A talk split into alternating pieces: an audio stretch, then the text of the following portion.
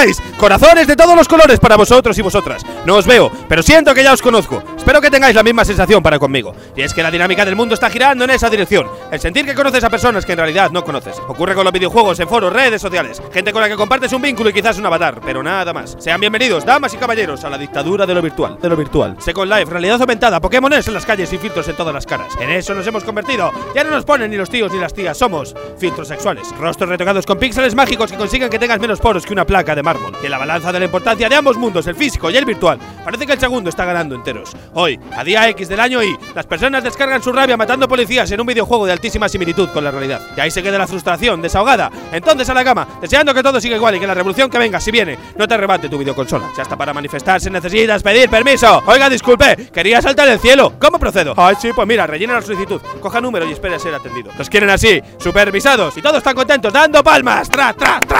¿Cómo no va a triunfar la virtud de lo virtual si en ese mundo imaginario puedes llegar a ser quien siempre soñaste? Perfilas tus cualidades, pones límites a tus defectos. Puedes ser el chico alto, rubio, sagaz que dispara y lleva pañuelo en la cabeza porque le queda de puta madre. Y encima sabe bailar. R2 triángulo, tío. Es tan sencillo como R2 triángulo. Y decías que necesitaba estudiar, papá.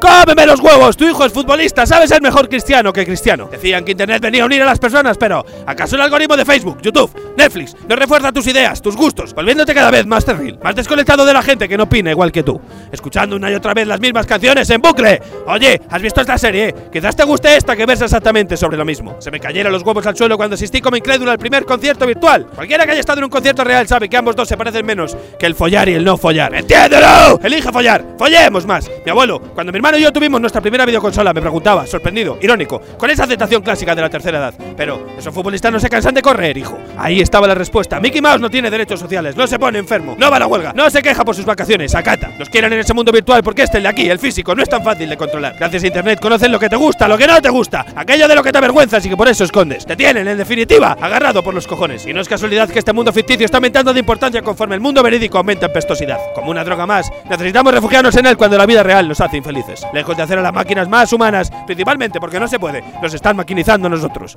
Van ganando la partida, más concretamente vamos perdiendo la partida. Un último ejercicio, redes sociales. Deja que estas palabras resuenen en tu corazón. ¿A qué suenan? A mí, a cadena de producción, economía de costes, optimización de stock. Cosas, números, caducidad. ¡Vamos, que nos vamos! Se me acaba el tiempo. Y es que se nos acaba el tiempo. A todos, todo el rato. Expriman y beban su jugo. El juego del jugo de beber y no escupir. Porque joder, qué ácido, qué amargo, qué puto asco. Que sigamos un día más, por siempre jamás, en lo frente!